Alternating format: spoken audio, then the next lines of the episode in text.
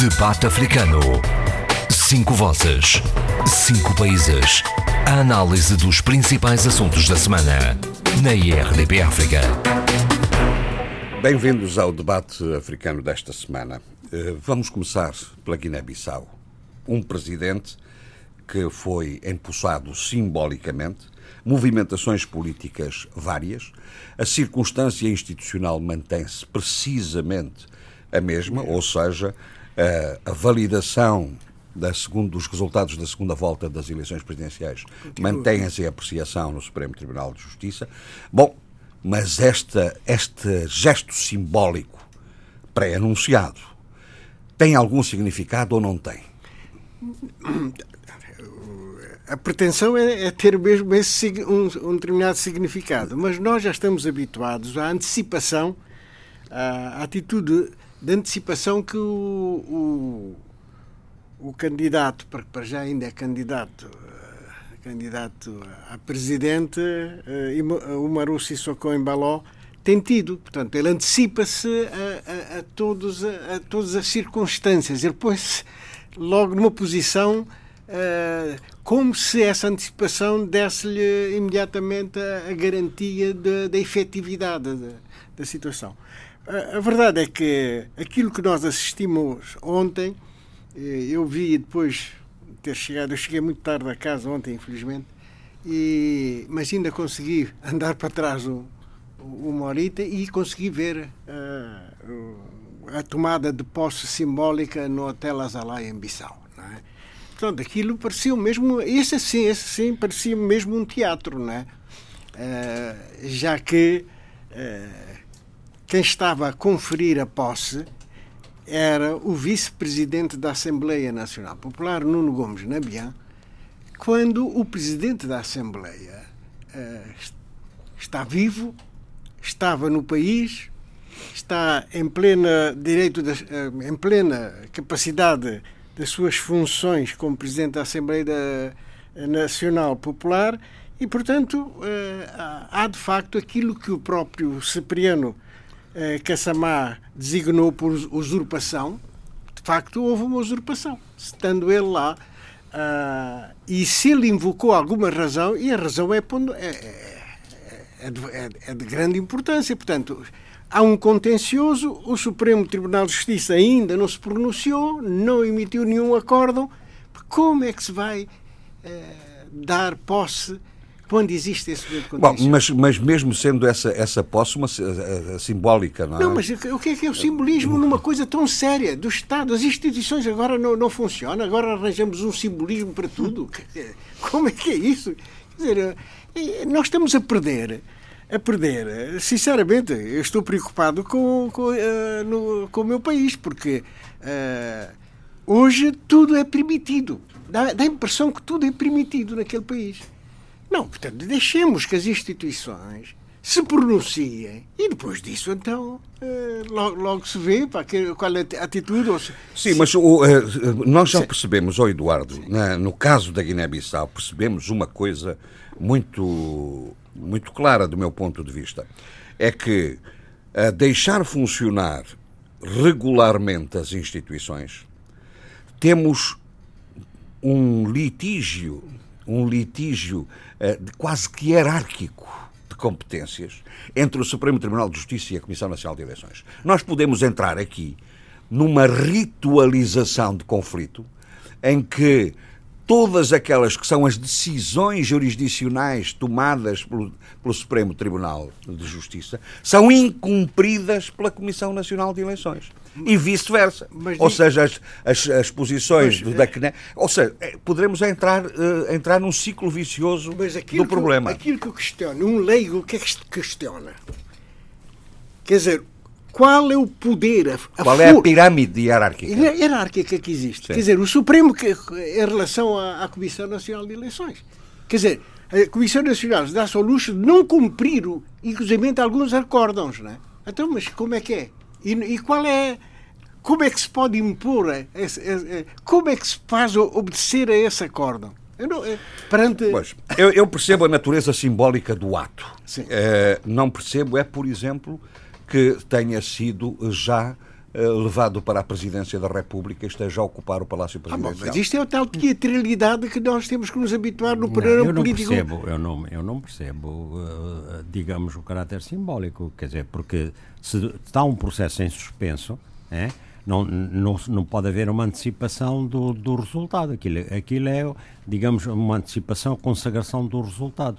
Sim, é. sim, não. Eu, é. E, e, não pode, não pode porque, quer dizer, é mais, como, como diz o Eduardo Fernandes, quer dizer, a, a governação de um país está para lá da, da teatralidade, por muita teatralidade que haja da, da, da parte de todos os poderes. Não, mas não é? o, o, e... o, quem é que nós temos? Um dos autor, atores desse, desse, desse teatro chama-se José Mário Vaz. José Mário Vaz deu a mão ao, ao, ao, ao candidato ainda, ainda não, não, ainda não, o Supremo ainda não se pronunciou. Ah, mas, esse, mas ele tem um currículo de, de, de teatral tremendo, o, o José Mário Vaz. Isso aí, não, isso aí. E portanto. Agora, eu não. até já nem, eu já nem estava a pensar só nele, estava, eh, nesse nem vale a pena, não é? Porque começou por ser, por ser um encenador e, e continua a encenação. Agora, o novo presidente é que ele, ao pensar futuro, devia ter evitado isso. Não, eu, o novo presidente, não, perdão. Ah, o, novo, o novo possível presidente, se for, se for presidente, mesmo na perspectiva de, de que realmente os resultados sejam confirmados, ele devia ter então evitado você isso. não reparou naquela cena de eu vou abandonar o palácio para dar lugar a, ao novo presidente? Uhum. Não é? E saiu ali todo, ao lado da esposa. Não, eu, eu, eu, acho, eu acho que, do ponto de vista institucional, eh, é a dúvida que eu vos levanto, é esta. Eh, se o procedimento no Supremo concluir pela validade do apuramento provisório, não vejo qualquer dificuldade. Mas em abstrato, nós não podemos, não podemos uh, uh, deixar de admitir que possa ser ao contrário. Sim, sim. E como resolver? Imaginemos que o Supremo Tribunal de Justiça diz: não, senhores, os senhores fazem o apuramento e o apuramento é feito e que se conclui que não que há uh, os resultados não correspondem com os apuramentos regionais. como é que se faz? Pois, eu, não, eu, eu, eu aí desconheço o que é anular as eleições? Não, é desocupar o Palácio Presidencial, eh, não sei, quer dizer. Anular e fazer novas mais uma eleições. Razão, mais uma razão. Sim, sim. Ou não. seja, está levantado aqui um, um, problema, um problema delicado. Mas, independentemente de tudo, uma, uma chefia do Estado tem que ser reconhecida interna e externamente. O que é que vos parece que pode vir resultar disto? Internamente já se percebeu que a sociedade guineense está, absolutamente dividida ao meio, sim, enfim, sim, sim. está e, e, e, com, com aquilo que deveria ser uma cultura de, de, de unidade em função dos interesses nacionais não, não me parece não, não, não. possível. Pelo, pelo contrário. É, há uma clivagem muito séria. E, e, do ponto de vista uh, uh, externo, o que, é que, o que é que parece? Bom, nós, nós estamos sobre. Eu considero isto uma ameaça é? É, com, uma, com o nosso vizinho do norte, o Senegal. Não há dúvida nenhuma sobre essa matéria. Basta ler o Twitter do, do, do Macky Sall para se perceber isso. Não é? Portanto, as eleições foram, foram, foram transparentes, válidas e, portanto, há um vencedor claro para o Macky Sall e que se chama o Maru Sissoko. Portanto, por outro lado, nós sabemos que os recursos uh, de hidrocarbonetos da Guiné-Bissau são, estão apetecíveis, são bastante apetecíveis para o Senegal e na zona de exploração conjunta, cuja sede é em Dakar, há uma grande pressão para a sua exploração. Portanto, os recursos naturais também estão a merecer uma atenção e uma, uma cobiça muito grande por parte do nosso vizinho do Norte. E isto é preocupante. E isto é preocupante. Já, já no passado houve, houve questões muito sérias relativamente a esses, esses recursos. A forma da partilha não foi a mais adequada. Não é? 85-15 eh, mereceu muita crítica eh, no país. E, e agora vemos o, a corrida que existe, a pressa para iniciar-se, porque a prospecção, muita gente diz, a prospecção, não, a prospecção já foi feita e há uns anos esta parte. Os recursos conhecem-se e, digamos, o potencial de cada, de cada bloco já está identificado. Já, já está identificado. Portanto, uhum. é o início da exploração.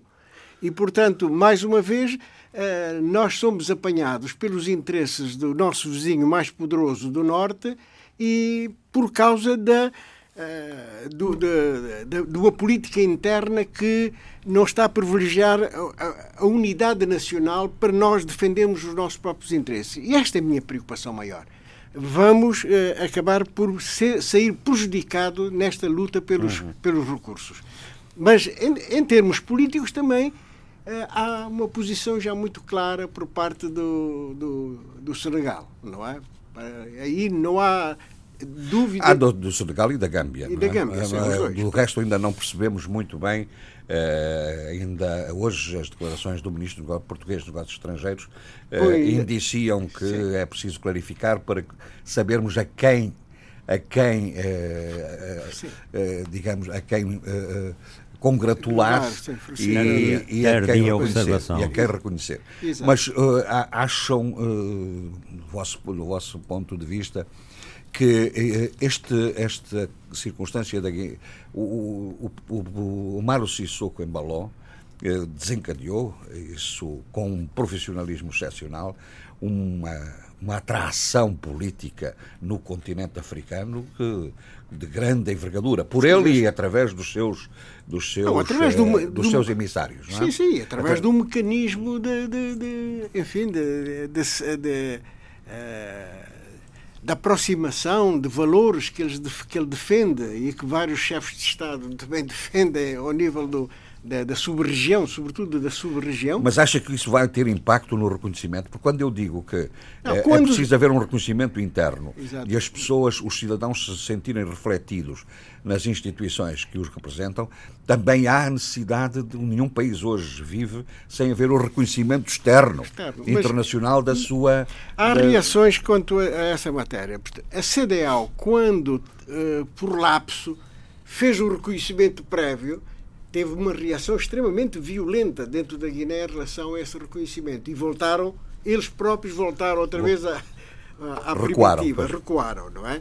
A verdade é que deixemos que as instituições. É, o é problema das instituições. Está no Supremo Tribunal, deixem pronunciar deixem que o Supremo Tribunal de Justiça se pronuncie sobre essa matéria. A partir de, desse acórdão, aí já não há mais. Uh, acho que já não há mais. Não, mas a partir do acórdão, não, a partir da execução do acórdão.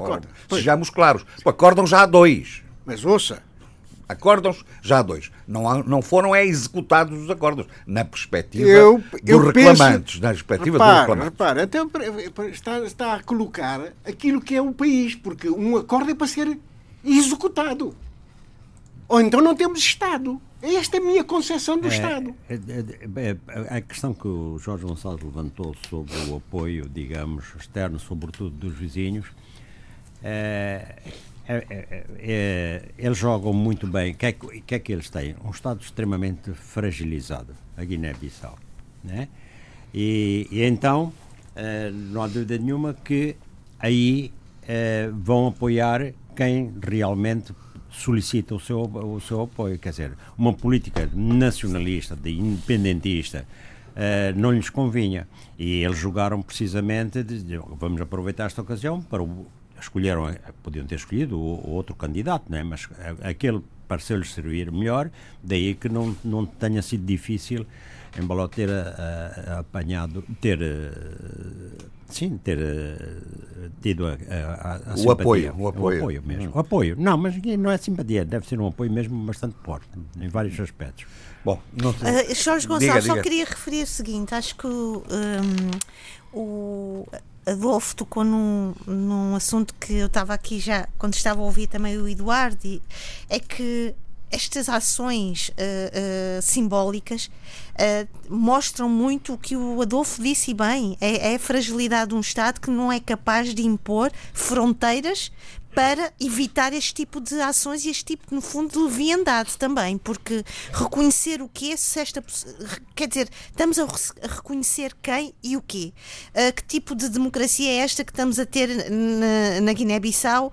o que é que o povo vai pensar deste tipo de atitudes? Também acho que era importante refletir sobre isso, não é?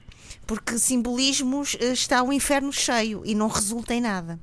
E acho que era interessante esta reflexão que o Adolfo lançou agora, que é uh, o Estado guineense chegou a uma tal fragilidade que se permite, na realidade política guineense, que determinadas pessoas, determinadas uh, uh, personalidades possam atuar desta maneira. E eu acho que isto merece merece uma grande reflexão da própria sociedade guineense nas, vários, nas várias intervenções uhum. cívicas, políticas, económicas, até culturais, não é? Acho que era importante Sim, deixar é, esta... evidentemente que a instância última da, da, digamos, da legitimidade política assenta nos cidadãos, no povo, que se expressam uh, pelas eleições, etc. Mas o problema da Guiné, parece-me, não sei se estarão de acordo, que está colocado ao nível da confrontação institucional, mais até do que a confrontação uh, uh, social uh, no, no, no, seio da, da, da comunidade guineense, é a confrontação institucional. O nível de confrontação atingiu tal que o próprio primeiro-ministro e o presidente da Assembleia Nacional Popular, não é, identificam estes gestos simbólicos como de, de guerra como de, eh, de confrontação eh, institucional muito séria. Não é? E isto, eh, o nível da confrontação institucional, enquanto for a esse nível, estamos num domínio macro. O problema é se isto depois desce ao nível dos cidadãos. Sim. E, nomeadamente, através das Forças Armadas. Bom, através das Forças esperemos Armadas. Que esperemos que não. Esperemos não é? que não. Esperemos. Mas o, o Abílio que estava a fazer sinal? Eu ia dizer, uh, o essencial já foi dito, o fundamental, mas uh, eu tenho que acrescentar e sublinhar uh, o seguinte.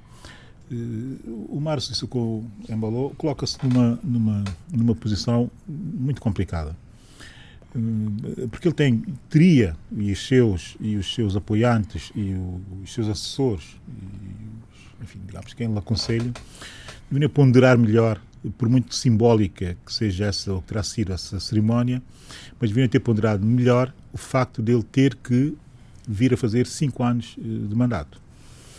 E vai ter que lidar obrigatório e necessariamente com o Supremo Tribunal de Justiça da Guiné-Bissau provavelmente não terá uh, nem tempo nem competências para alterar uh, para alterar a composição desse mesmo Supremo Tribunal. Portanto, terá que lidar exatamente com estes mesmos uh, juízes, grande parte deles são juízes de carreira e que naturalmente posicionam-se até em defesa da classe. Os juízes são do mais corporativo que pode, que pode haver, como nós todos, como nós todos sabemos. Mas sempre no, no contexto da lei. Sempre no contexto da lei. Isso é, isso é óbvio, é evidente. O que me parece errado, e já disse aqui na semana passada, e tinha dito na semana anterior, era essa espécie de pressa em querer eh, ter já, eh, digamos que, o, o cargo ocupado, quando o que interessa e importa muito a Guiné-Bissau para o futuro sobretudo para o futuro próximo, é que se tenha o cargo bem ocupado. E estar a dar sinais desses não augura eh, nem tranquiliza mesmo aqueles apoiantes externos eh, do general eh, Omar Sissoko Embalou a confiarem na sua capacidade de confiar também e por si nas instituições da sua República. Isso para um presidente, no início, presidente, enfim, eh, eleito, o, o, eleito não, declarado, dizer, vencedor. declarado vencedor, eh, ser mais específico, eh, não lhe ajuda muito a iniciar o mandato da forma como se esperaria que ele iniciasse, que é, de uma vez por toda, a tentar ser o mais amplo possível, o mais consensual possível, numa sociedade que está efetiva e realmente muito dividida. O próximo presidente da Guiné-Bissau, chame-se ele o Mário Sissoko Embalou ou outro qualquer, o que se exige, o que a sociedade vinha exigindo e continua a exigir, até lendo as entrelinhas dos resultados eleitorais provisórios que nós os conhecemos, é que ele seja capaz, de facto e politicamente, de eh, unir os guineenses. E esse ato simbólico não une. Não favorece, no seu ponto de vista. Não une os guineenses. E eu acho que quem está do lado de, de, de, do Márcio Socorro Embalou deve ponderar bem eh, os passos que dará a seguir, porque são eh, determinantes para definir o futuro próximo da Guiné-Bissau. E o que se espera é que haja muita responsabilidade, muita responsabilidade, nos próximos passos políticos. Porque, enfim, não tarda muito, se demorar muito esse contencioso, e vendo bem a ansiedade que já foi manifestada nessa posse, poderemos estar em processos muito complicados. Eu nem sequer quero envolver aqui processos, processos de violência. Estou-me a referir só exclusivamente a processos. Não, basta, por exemplo, as relações com o governo.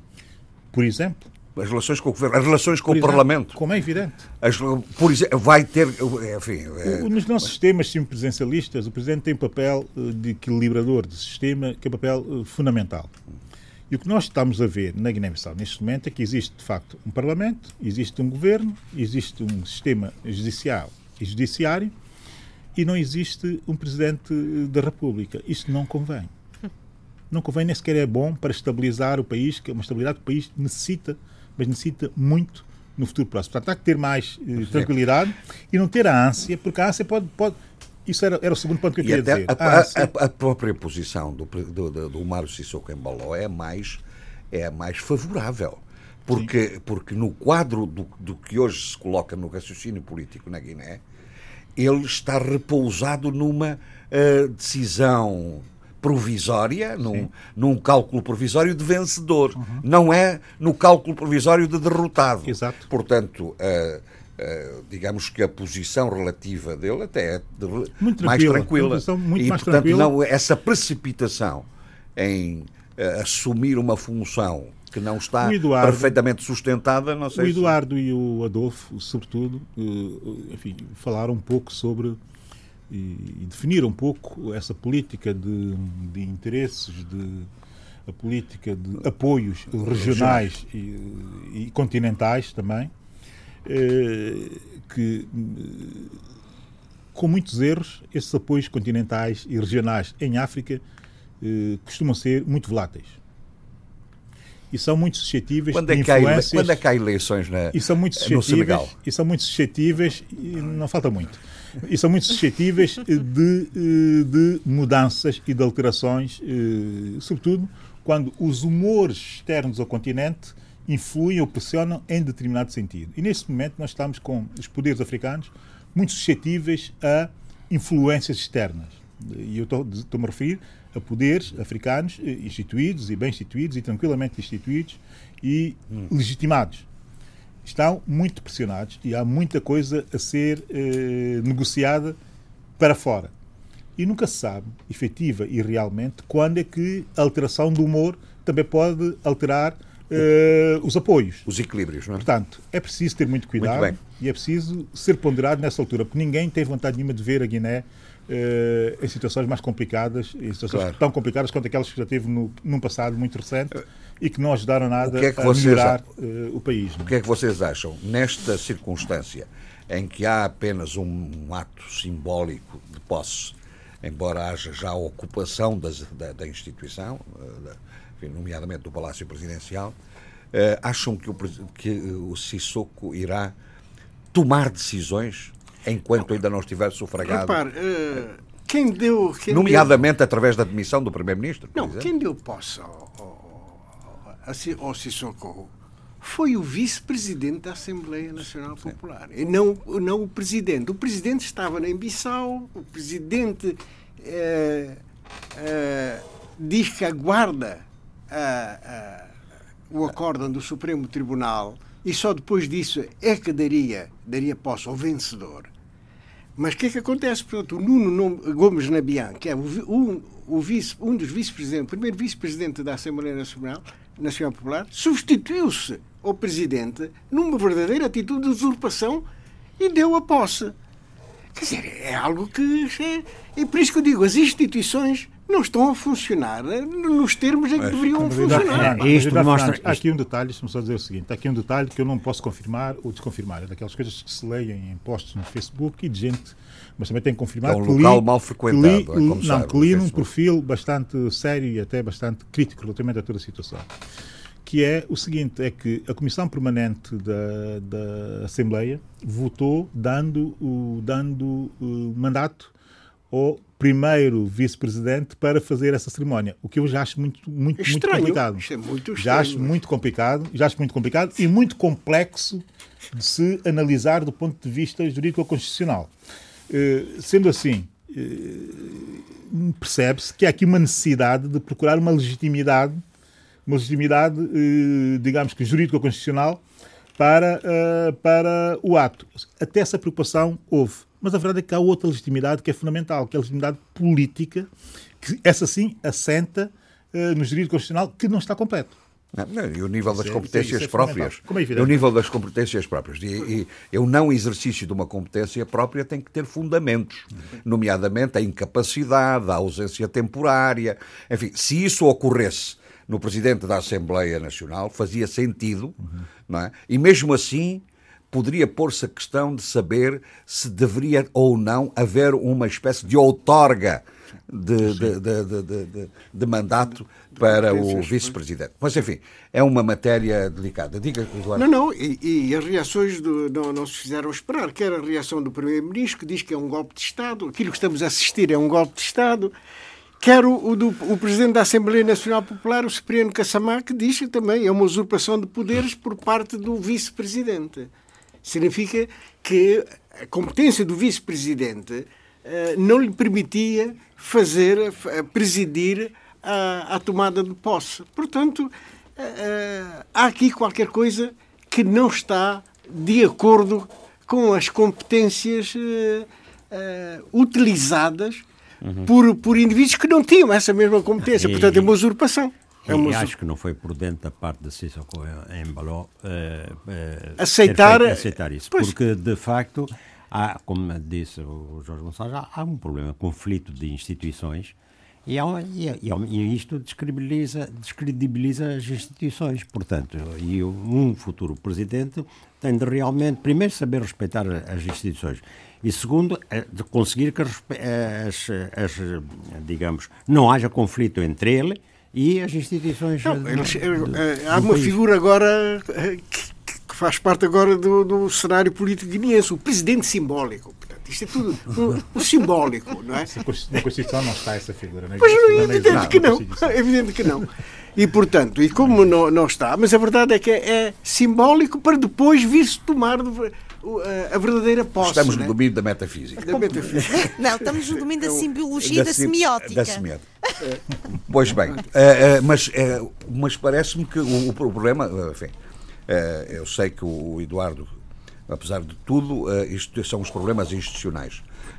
Mas há outras preocupações também, nomeadamente com a situação económica, que também tem um impacto, esta indefinição gera. Não, uh, desculpe uma coisa, mas o uh, Domingos Simões Pereira foi a, a Luanda. Sim, esteve em Luanda, foi de Luanda, tive uma longa, uma longa audiência com o presidente João Lourenço.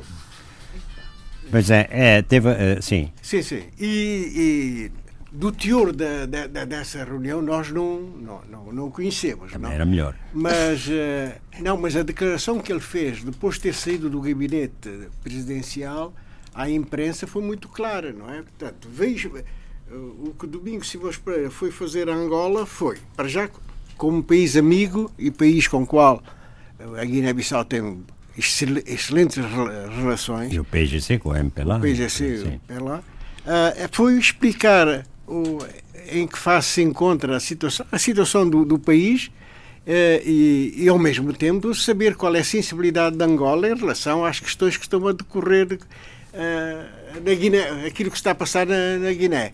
Portanto, e quando, deu a, a, quando fez as declarações à imprensa, voltou outra vez a repisar em todos os em todas as questões, todos os, os, os problemas que este ato eleitoral, a segunda volta de, das presidenciais da Guiné, tiveram, não é? E continuam a estar pendente do, da decisão do Supremo Tribunal da Justiça, não é? E, e para a qual uh, o candidato Sissoko faz tábua rasa, portanto, não, não, para ele não, não significa nada. Portanto... Mas havia uma certa indiferença no, na opinião pública, opinião pública, digamos, nos opinion makers, Foi. A indiferença pela, pela visita de, de Domingos Simões Pereira. Foi. Notei isso.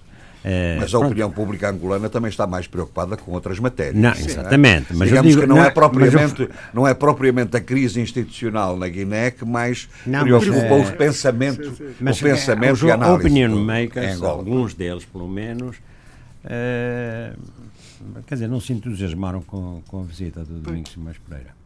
Isso Bom, foi que, foi que eu uh, vi. Fez-me sinal? Isso... Não, eu, bocado, disse que, do ponto de vista institucional, que não tinha sido muito que eu não posso concordar de forma nenhuma com essa abordagem feita pela candidatura, pela Sim. candidatura do Márcio Coimbalô, uh, sobretudo nisso de celebrar uma posse uh, simbólica que não encontra lugar nenhum na Constituição da Guiné-Bissau, por muito que se procure não está lá. Uh, mas também não posso deixar passar a retórica de resposta do PGC, sobretudo do chefe de governo, e, e também um pouco da retórica de Domingos Simões Pereira em Luanda, porque pareceram-me demasiado belicistas. O ato simbólico pode ser considerado efetivamente o ato fora da Constituição, um ato, se calhar até porque é um ato não válido, é não válido. Uh, e, e, a resposta uh, ser demasiado bélica também não, não, não não suscita ampliação de apoios, se quisermos, externos. Porquê? Porque o pensamento é o pensamento do Ministro dos Negócios Estrangeiros de Portugal, que é essa espécie de eh, declarações na defensiva eh, à espera de anular o efeito de violência ou de proposta de violência que pode vir eh, decorrente desse tipo de declarações. E eu não concordo com esse tipo de, de abordagens. Eu concordaria com, com essa abordagem se a chamada posse simbólica não tivesse consequências. Quer dizer, efetivamente, o presidente anterior deixou o poder e este tomou conta do poder. Portanto, é um golpe de Estado. É um golpe de Estado. Quer dizer que esse presidente vai exercer o poder, os poderes todos que tem um presidente da República da Guiné-Bissau, portanto, não é posse simbólica nenhuma é um golpe de, de Estado com consequências políticas imediatas. Tanto mais que o governo já disse que não vai obedecer ao governo, mas o, o ao, governo, presidente, ao presidente. Ao presidente. Uh, portanto, esse presidente vai querer emitir instruções, presidir ao Conselho de Ministros, todos esses poderes que o presidente tem, porque o outro já não está no poder. Mas não é possível. Efetivamente. É portanto, é possível. tem consequências as consequências são de um golpe de, de Estado. São de um golpe de Estado. Mas essa, essa era uma discussão, o Zé Luís ainda não estava aqui, mas essa era uma questão que eu tinha formulado. Se era possível, a partir desta desta posse simbólica ou desta, desta simbologia, mais do que posse, é uma, um ato simbólico. Exercer competências. Não, até agora, exercer até agora, competência. Até agora ainda não exerceu nenhuma competência. Não, é? não até agora, Eles estão a chamar posse simbólico porque tem consciência que é algo de totalmente ilegal e inconstitucional. Por isso estão a chamar posse simbólica.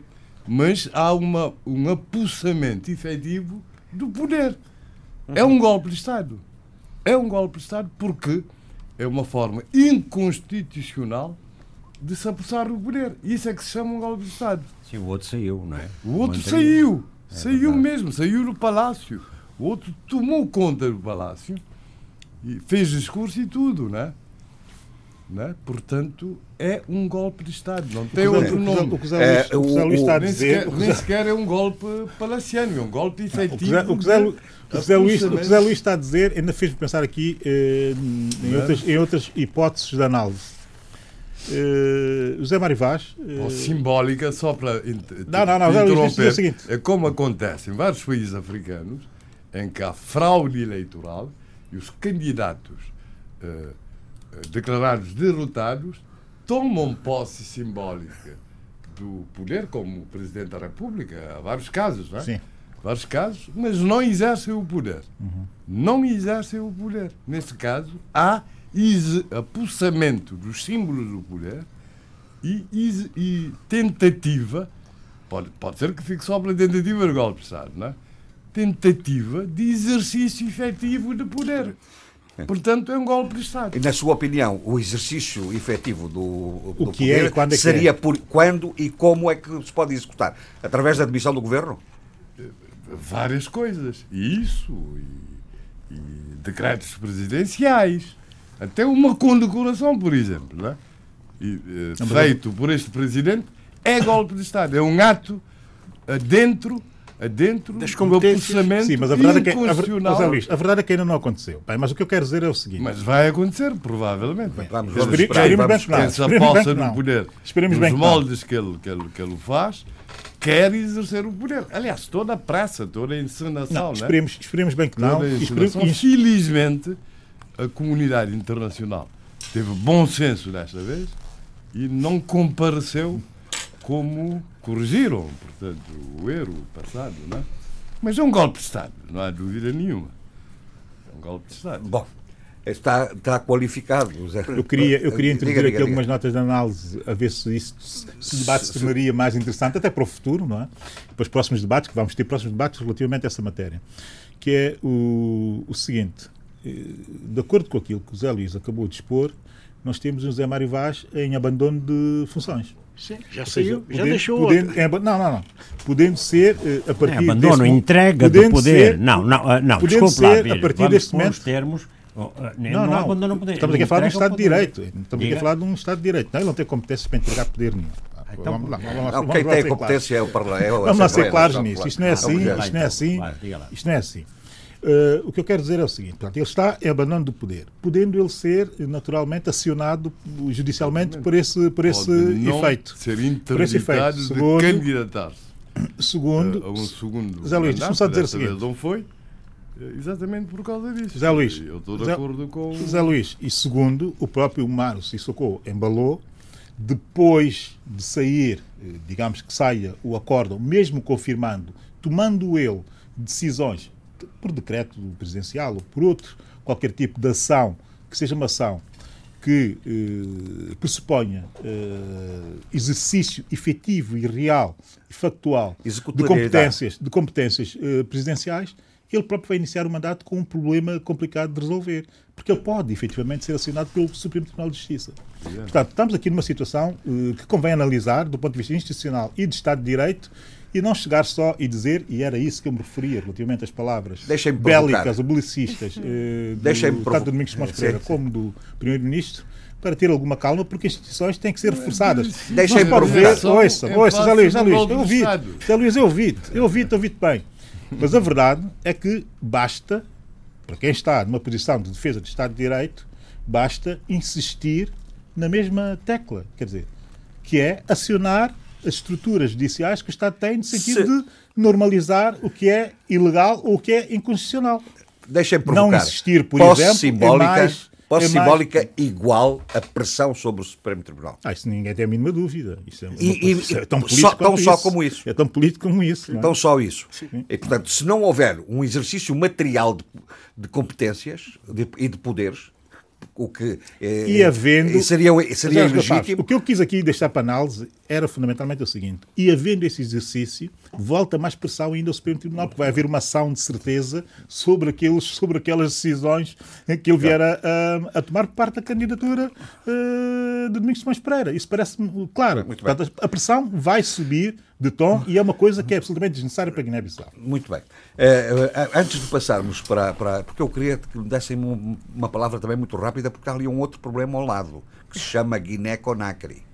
Uh, este fim de semana, como sabem, o referendo constitucional para alterar a Constituição, permitir que o Alfa Condé. O Alfa Condé não aprende. O terceiro é, não, mandato. Faça o terceiro mandato, não aprende, mas também há eleições legislativas. O Alfa Condé não aprende e devia ter vergonha de não ser coerente com tudo o que ele defendeu uh, ao longo dos anos 80, 90 e até 2000. Mas, há mais, de, mas há mais de quatro meses que, que a Guiné-Conakry está em Chegou a altura dos políticos africanos terem vergonha em defenderem posições que são posições eh, lógicas e dentro do seu próprio sistema, e quando chega a altura de exercer o poder, eh, abdicarem tudo aquilo que são princípios e valores. E já cansa isto eh, no nosso continente. Portanto, vamos lá ver se eh, ele tem a hombridade, e se não tiver, corre o risco de lhe porem juízo na cabeça, que é o que tem acontecido com uma frequência, não só em África, mas em outras partes do mundo. Vamos lá ver se ele tem o azar de lhe porem juízo na cabeça. Não é? Muito bem. Não sei. É, é, é, parece que querem dizer alguma coisa sobre a Guiné. Acho que a minha, não, não, eu, acho que, não, acho que a minha linguagem foi muito belicista. Se calhar fiz já em, em decorrência. Não, você pratica aquilo que não, não quer que os outros pratiquem. que é essa, essa, essa veia musculada. Mas tentei pelo menos, enfim, ser. Com algum estilo. O que é que achaste, Sheila? Oh, não, eu concordo contigo. Uh, seria interessante é que sabes que este não é o único caso, não é? Portanto, não, poderíamos não, ficar não. aqui a debater sempre, sobre isso, não é? E sempre com o mesmo resultado. Tivemos recentemente a morte de um desses líderes, o Osni Bubarak, não é? Que ficou ali, só saiu porque, graças a Deus, houve um, um realmente um fulgor enorme que depois esmoreceu. Mas pronto. Alhamdulillah. Muito bem. Não, a, a questão, a questão da da, da Guiné-Conakry é, é uma questão séria. A Guiné-Conakry é um dos países mais ricos em recursos naturais. Uh, mas é mesmo um paradigma em termos geológicos. Desde o ouro a, ao petróleo, a, ao ferro. Tem, há uma montanha que é toda ferrosa. Toda, toda ela. São milhões e milhões de toneladas para poderá alimentar as siderurgias ao nível mundial. Portanto, é de facto, em agricultura, uhum. tem uma pluviosidade das mais altas do continente africano, com perto de 3 mil mililitros na chamada área da floresta, Exato. na parte do sul. Portanto, é um país a levar muito a sério, muito a sério. A, a vida política guineense está repartida neste momento entre Selou Diallo, é? o eterno candidato da oposição, que tem um perfil extraordinário. É um homem muito bem preparado, uma pessoa que tem, que tem perfil. Não, é? Eu lembro de nós há oito anos, desculpa lá rir, mas essa agora, e dar a falar uh, do Jaló, e eu lembro-me do aquilo que eu dizia do Alfa Condé. Sim, sim. eu estava-me a ver a mim, há sete, oito anos atrás, a dizer exatamente o mesmo, com a mesma postura do Alfa Condé. Hoje lamento não poder dizer o mesmo. Pois, exatamente. E e, e, e, de facto, faz-me faz pena verificar que um professor catedrático, eu já disse isso várias vezes, um indivíduo que é catedrático em universidades do primeiríssimo mundo. Não é catedrático lá dos nossos. Não, é do primeiro mundo, né? em Paris. E, e depois de. Com obras escritas. Então. Sim, obras escritas. De e referência. depois de dois mandatos, sabendo que não pode candidatar-se por força da lei constitucional, vai fazer um referendo para modificar a Constituição. Não fica bem, isto é, uma, é algo que, de facto, o poder em África às vezes parece que perturba oh, em termos oh, mentais. Eduardo, se é? me permite, o poder é, tem uma magia que deve que transforma e transtorna a mente humana. E não é só em África. Eu já ouvi qualificar Sabe? como afrodisíaco. É, é, Costuma-se dizer que uma pessoa conhece o, o caráter da outra pessoa quando essa pessoa tem o poder na mão. E, portanto, tem aqui uma, uma. E esta questão de ser académico não, não, não o impede de tomar essas decisões. Ah, afinal. Uh, uh, o ser académico não o coloca numa torre de marfim, afinal. pelo contrário. Hum. Oh, Adolfo, eu nunca hum. disse que os académicos eram incorruptíveis. outra vez quase ah? disse isso. Hum. Veja lá. Pois bem, já está, já está Meus senhores, atenção ao Está a picar. Portanto, uh, não, é, vale a pena nós seguirmos de perto e nós, aqui na Guiné-Bissau, temos muito interesse interesse em acompanhar a realidade política do nosso país e vizinho do Sul, mas não é só o vizinho do Sul, é o pai também, um pouco o pai da nossa independência. É preciso saber que foi a partir. Não foi, a, não foi a norte, foi a sul. Ah, foi a sul. A partir da. Mas a Guiné-Bissau está mesmo ali entalada dentro de. Onde lhe dama um carbalão. Mas sabe é? que durante o período. não, ouça lá. Durante o período colonial, o grande medo da, da, da, da potência colonial era a questão do, do sector olhar para a Guiné e fazer a Grande Guiné, a Grande Guiné. Tudo, tudo história. E hoje é o quê? Ah, hoje não, quer dizer, nunca, nunca, o perigo nunca veio do sul. Então, mas hoje há perigo Aí, não, da, da grande, do grande não, Senegal? Do, do, do, norte é que está a vir, não nunca do sul. Norte, é, norte é Senegal, então. É Senegal, ah. é Senegal. Senegal e, e agora a Gâmbia também, não é? Senegal, Gâmbia, não é? Uh, mas, quer dizer, uh, de facto, uh, a questão que se, que se, que se coloca do, do, na Guiné-Conakry diz-nos respeito, diz-nos respeito lá na Guiné, porque quando tivemos dificuldades no passado, e não muito distantes, a, Guiné-Conakry sempre esteve ao lado da Guiné-Bissau. Não só na luta de libertação nacional, mas sempre que houve qualquer conflito na Guiné-Bissau, eles puseram-se à, à, nossa disposição para ajudar também uh, nesse mesmo conflito e, e, e, e conseguimos resolver o, o, os problemas. Mas, deixando de lado a questão da Guiné-Conakry, problemas na Guiné-Bissau, porque a vida continua, apesar das questões políticas, a vida continua. E uma das, das questões que, uh, que foi eh, abordada esta semana com a publicação de um livro de um economista guineense, Aliu, uh, acho eu, Kassamá, acho Kassamá, uh, foi sobre o crédito mal parado na Banca Nacional da Guiné-Bissau. Não, não se consegue esse livro? Não, eu vou pedir, ao, vou pedir ao, aos amigos meus a ver se nos manda. E o que é que acontece? bom, o, o crédito mal parado e conhece, sabe, aquilo é um mercado, o um mercado financeiro guineense é tão pequeno, é relativamente pequeno, conhecem-se os, os devedores todos à banca, sabem-se quem são e são sempre os mesmos, né? E às vezes são aqueles que falam mais alto que toda a gente, né? Para fazer ventania, gente... para fazer ventania. É. E portanto, o valor de, pode parecer diminuto para Moçambique, Angola ou Portugal, mas para a Guiné-Bissau 230 milhões de euros uh, de crédito mal parado é, é, um, é um problema para o sistema financeiro guineense que é relativamente pequeno, né? Uhum. é, é muito diminuto. E, portanto, está a criar vários problemas no balanço de cada um dos, dos bancos credores. Né? Eles, eles emprestam, mas não recebem uh, uh, esse mesmo empréstimo. Não, não, não. E, portanto, o crédito mal parado está a constituir um problema grave de balanço de, de, de... Portanto, uh, sobre a Guiné, praticamente. Sim, mas pelo menos há uma boa notícia, que é há, boa há um notícia. centro de diálise, finalmente. Olha, à espera há muitos anos e eu nunca compreendi porque uh, que um país uh, não, não, não aplica os seus recursos em coisa tão importante como seja um centro de hemodiálise.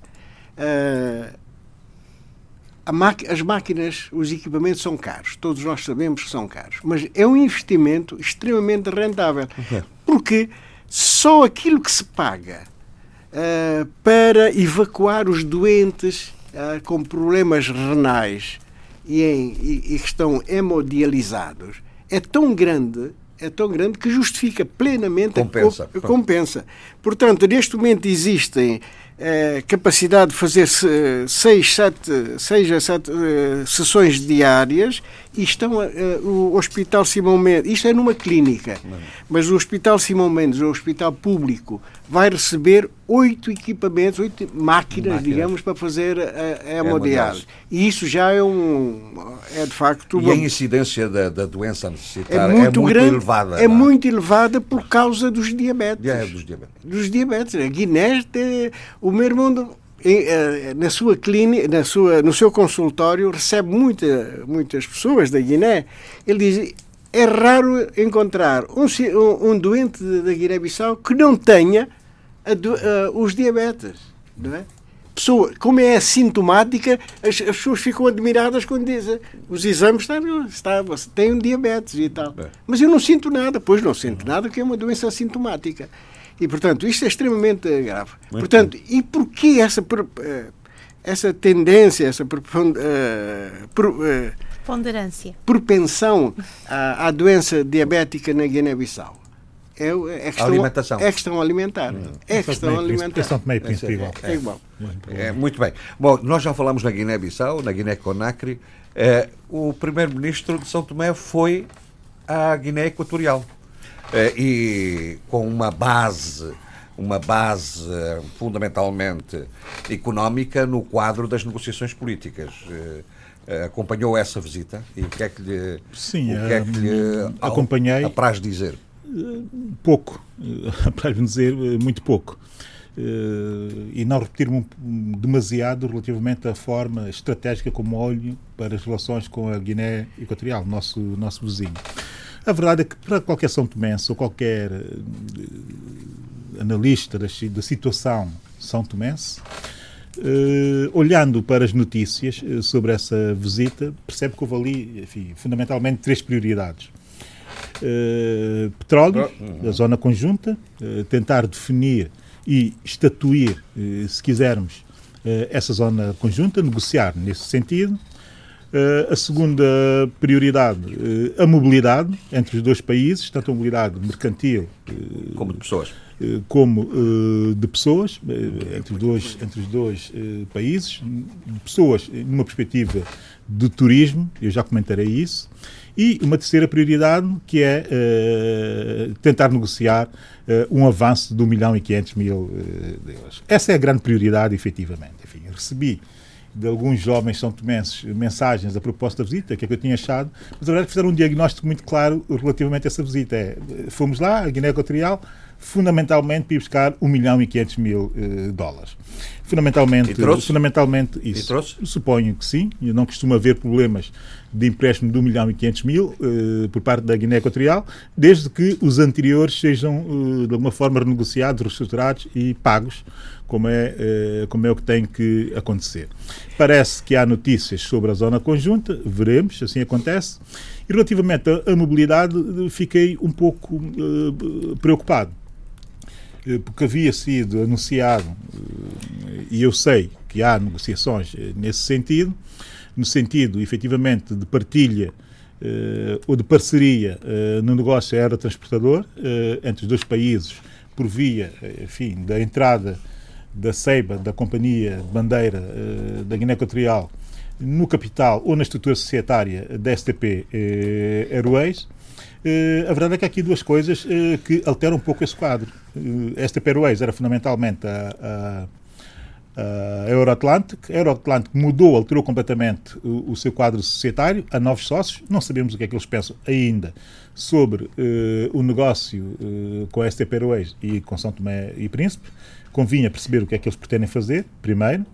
E segundo, achar que, sendo uma das três prioridades da visita, eh, que ninguém tivesse eh, percebido que, nesta altura, a Companhia da Guiné Equatorial, a CEIBA, não tem eh, quadro diretivo.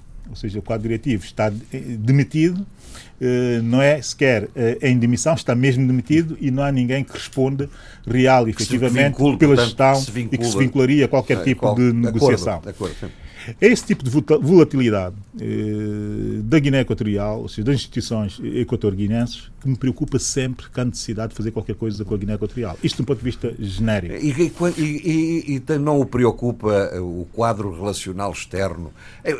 Esta semana houve um, um artigo muito crítico, profundamente crítico da, da, da, da embaixadora Maria da embaixadora de uma, da antiga Ministra dos Negócios Estrangeiros sobre o quadro da diplomacia uh, são tomense. Foi arrasador.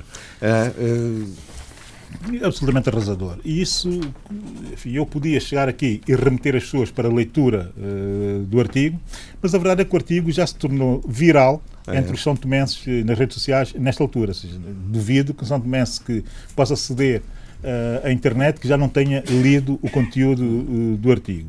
Como também duvido que São Tomenses que hoje são RTP, RDP África uh, e os que estão nas redes sociais, mesmo não ouvindo a RDP África, que não tenham ouvido a opinião do dia de Jorge Gonçalves, porque também se tornou viral a propósito do mesmo tema. Portanto, eu não acrescentaria muito. Uh, e também não quero tornar Eu só não repetitivo. quero é que seja uma espécie quero, de coronavírus. Não, não quero. Não, não, mas esse é muito mais benéfico que o coronavírus. Uh, felizmente. Eu não quero ser muito repetitivo relativamente às minhas ideias uh, sobre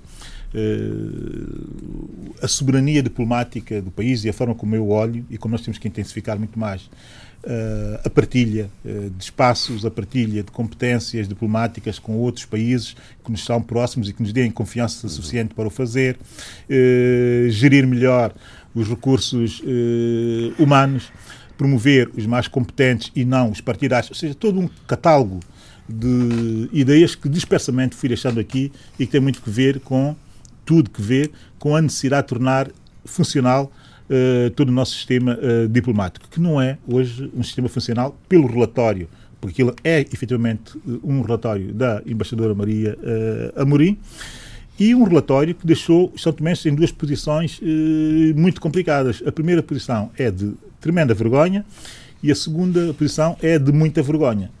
E, e, tanto assim é que se tentou criar uma espécie de silêncio não reflexivo sobre o, aquele conteúdo, mas aquilo revela efetivamente eh, o estado em que nós estamos. Muita gente já começa a pedir a cabeça da Ministra dos Negócios Estrangeiros e eu acho injusto. Mas é a faça... responsabilidade, não, não ouça, parece. Ouça, ouça. Eu acho injusto que se faça uh, já. É evidente que ela está a ocupar esse lugar relativamente pouco tempo, mas também era evidente que ela devia já dar sinais claros e inequívocos de que ideia ela tem para transformar aquele Ministério. Não tem ideia nenhuma, nem ninguém conhece nenhuma ideia, a não ser a ideia de viajar. A senhora está constantemente a viajar, não há tempo para saber o que é que a senhora pensa e o que é que a senhora pensa em fazer para reformar a diplomacia uh, são tomense.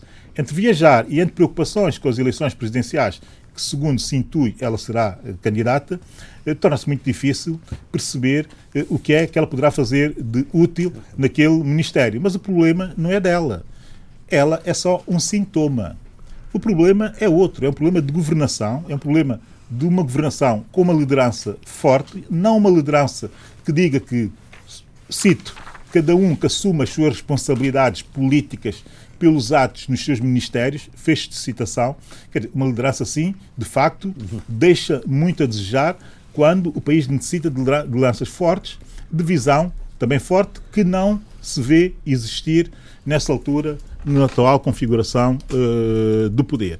Também não basta a ministra queixar-se que o seu poder é demasiado usurpado pelo Presidente da Assembleia Nacional, porque torna tudo demasiado politiquice uh, face ao demolidor que é o relatório uh, da embaixadora Maria Mourinho. Devia é tentar dizer ao país que está por resolver aquelas situações que constam daquele. Uh, Tem mais alguma nota que queira acrescentar rapidamente? Tenho, muito rapidamente, uh, sobre o meu país, três notas muito rápidas, efetivamente muito rápidas. O protocolo assinado entre a Procuradoria-Geral da República de São Tomé e Príncipe e a Universidade de Coimbra. Há aqui muito de emocional, mas também há aqui muito de alegria.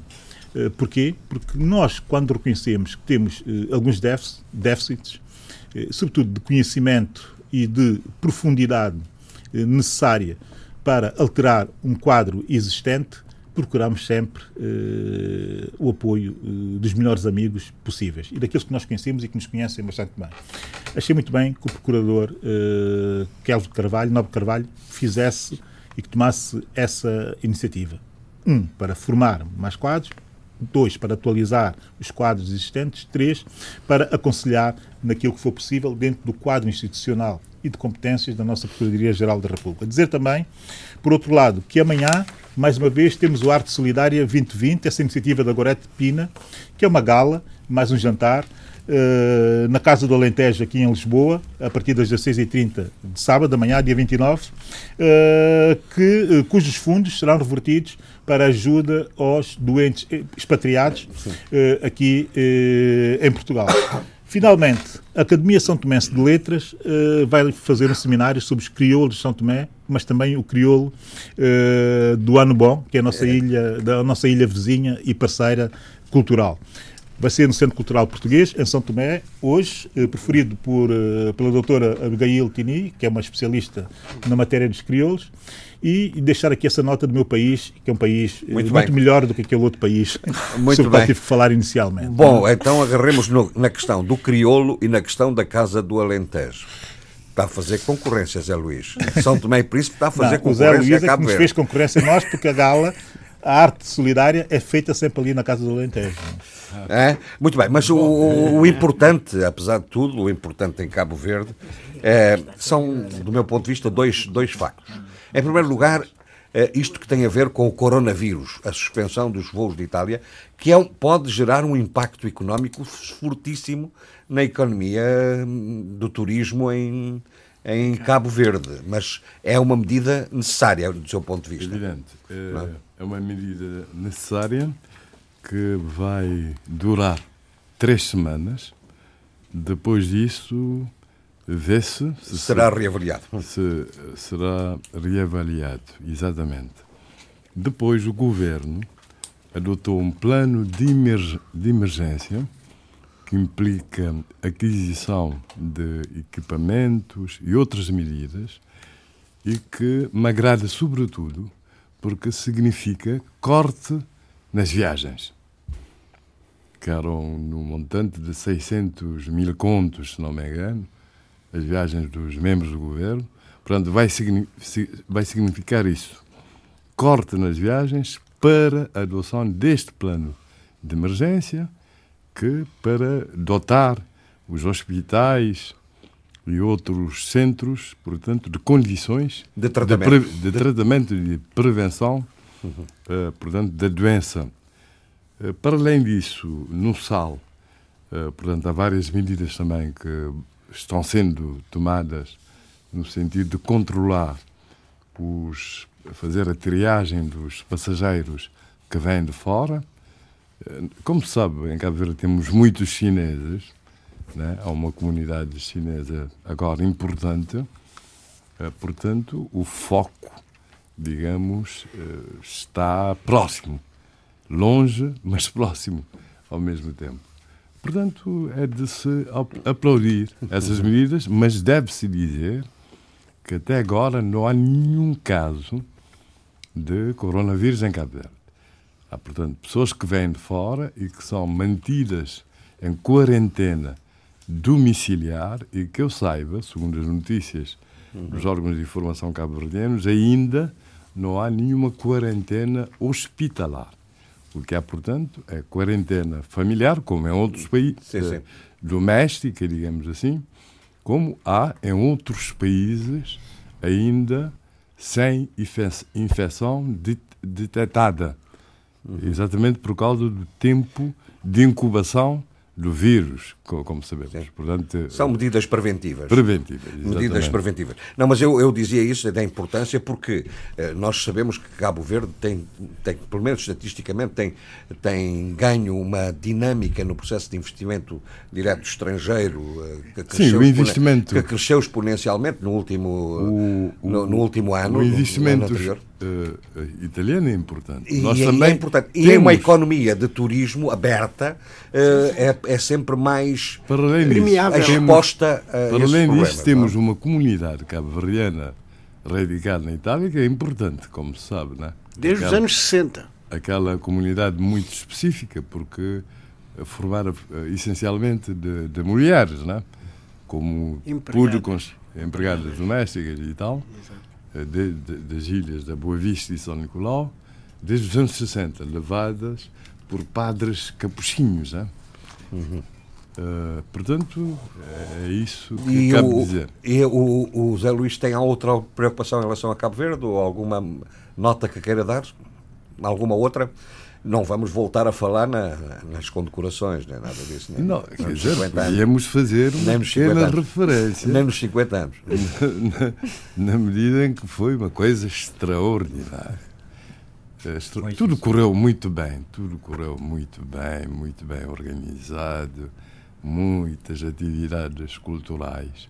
E tivemos essa surpresa. Já sabíamos que íamos ter uma condecoração do Estado de Cabo Verde uma condecoração de Estado, portanto, a medalha do mérito de primeiro grau, mas foi uma surpresa quando Marcelo Rebelo de Souza, no palco, disse, já que o presidente de, de, de, de Cabo Verde condecorou a Associação Cabo-Verdiana, nós também temos que condecorar, não é?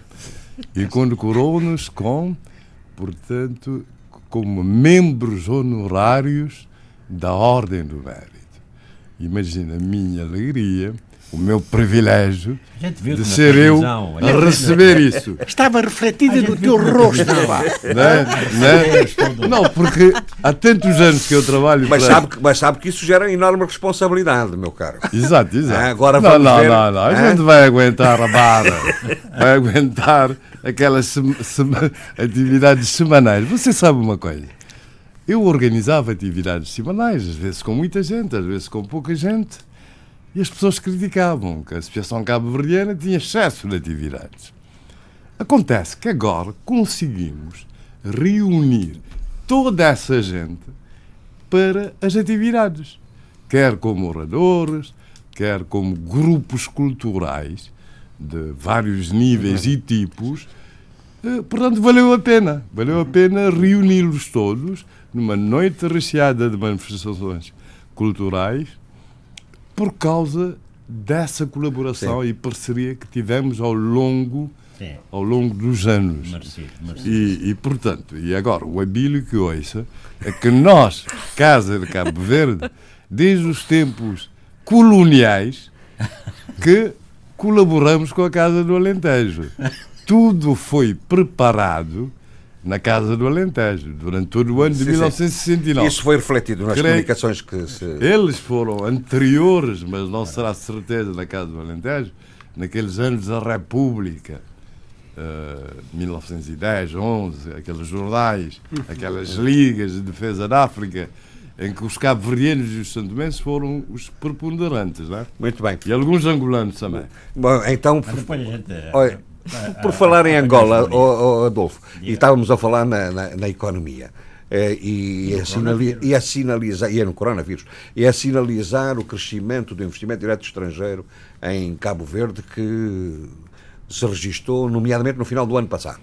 Uh, Angola está, nesse ponto de vista, com algumas preocupações. Soube-se agora que, segundo um relatório, que Angola foi ultrapassada é, pela Etiópia e pelo Quênia na, no índice de desenvolvimento da economia subsaariana. Não é? no, no, PIB, não é? No PIB. No PIB. No, no PIB. É, é isso, analisando mais finamente também. Uma coisa que, que se falou aqui é, portanto, o coronavírus. A, a segunda consultora Capital Economics ela, eh, ela diz que o impacto negativo do novo coronavírus, o chamado Covid-19, pode aprofundar as dificuldades económicas. Coronavírus, é? é? Coronavírus, mas que, que tem o nome de Covid. Covid. Covid-19. E então, é, aprofundar as atividades económicas de Angola, ah, porquê? Porque através de uma descida nas receitas de exportação do petróleo, que é o principal motor da economia.